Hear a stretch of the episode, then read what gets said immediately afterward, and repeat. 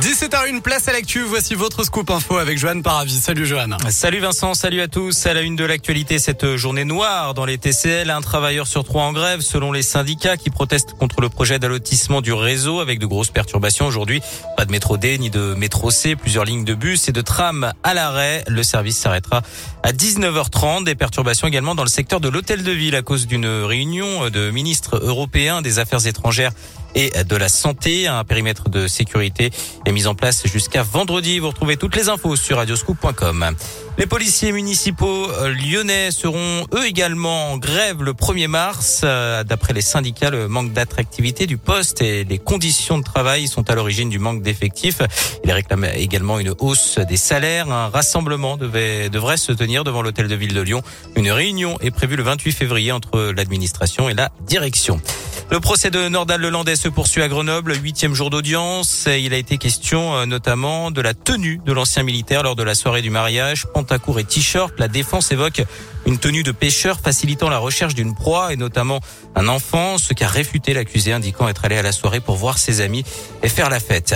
Dans l'actu également, cet incendie impressionnant. Ce matin, dans la région, l'imprimerie de la Banque de France a pris feu vers 10 heures à Chamalières, près de Clermont-Ferrand. C'est là que sont fabriqués hein, les billets de banque en France. Une épaisse fumée était visible à plusieurs kilomètres. Vous retrouvez la vidéo sur radioscoop.com.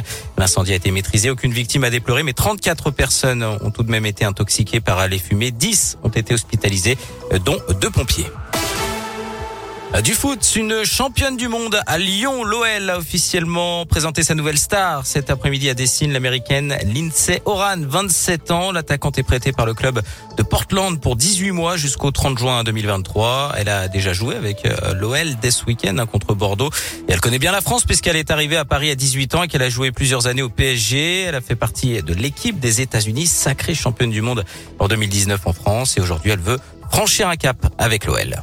Yes, I'm uh, very very happy. Oui, oui, bien sûr, je suis euh, très heureuse d'être ici à Lyon. Donc effectivement, euh, Lyon, c'est un des meilleurs clubs, si ce n'est le meilleur club euh, dans le monde. Et je suis venue ici pour évoluer, grandir en tant que joueuse, mais aussi pour aider cette équipe, peut-être même les aider à gagner à nouveau la Ligue des Champions, qui est un titre que je n'ai encore jamais remporté. Donc oui, c'est un, un, grand plaisir d'être ici et je tiens à remercier tout le monde.